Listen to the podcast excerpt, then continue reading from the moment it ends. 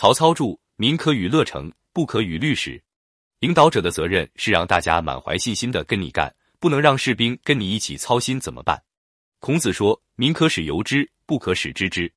也是这个道理。每个人只知道自己的任务，为将者掌握全局。一其事，及其谋，使人无时，行动经常变化，计谋不断更新，别人无法识破机关。杜牧注：所为之事，所有之谋，不使知其造诣之端，识其所源之本也。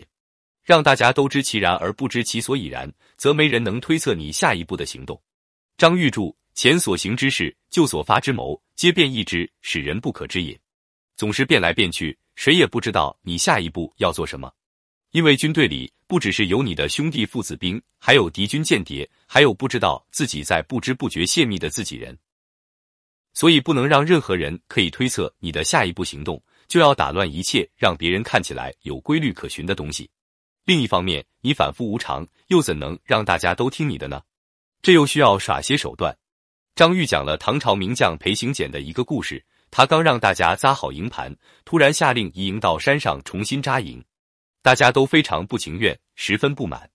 到了晚上，突然下大暴雨，先前扎营的地方都被淹了，水深丈余，大家都惊叹，问您怎么知道要下雨呢？裴行俭说：“以后我叫你们干啥就干啥，别问我知道什么，为什么知道。”裴行俭这一手很高，他若跟大家说可能要下雨，结果又没下，那他以后说什么大家就不信了。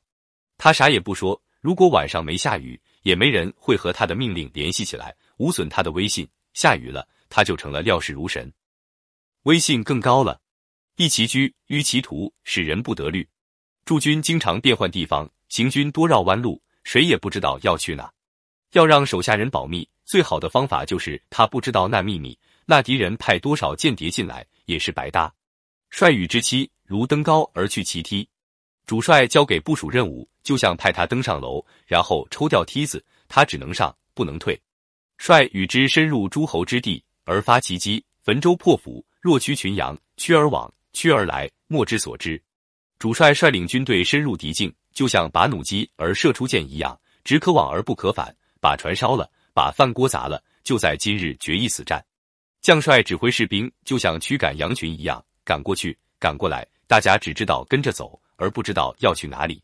李全柱：还师者，皆焚舟梁，坚其志，既不知其谋，又无反顾之心，是以如驱羊也。船烧了，桥没了，死了，撤退回去的心了，也不知道主帅打的啥主意，只能拼命跟着走，这就跟驱使牛羊一样。